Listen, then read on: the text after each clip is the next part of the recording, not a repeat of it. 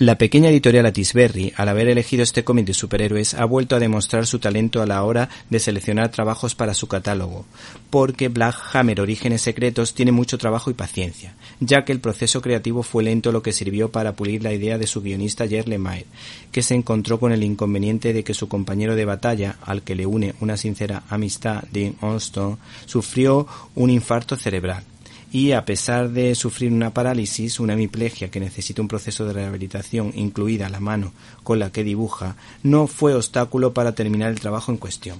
Este cómic presenta todos los ingredientes para que funcione como veo de superhéroes, pero distanciándose de los cómics tradicionales para no ser uno más y que se hable de él, sirviéndole para estar nominada a los premios Eisner.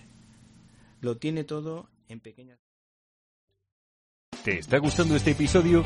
Hazte fan desde el botón Apoyar del podcast de Nivos. Elige tu aportación y podrás escuchar este y el resto de sus episodios extra. Además, ayudarás a su productor a seguir creando contenido con la misma pasión y dedicación.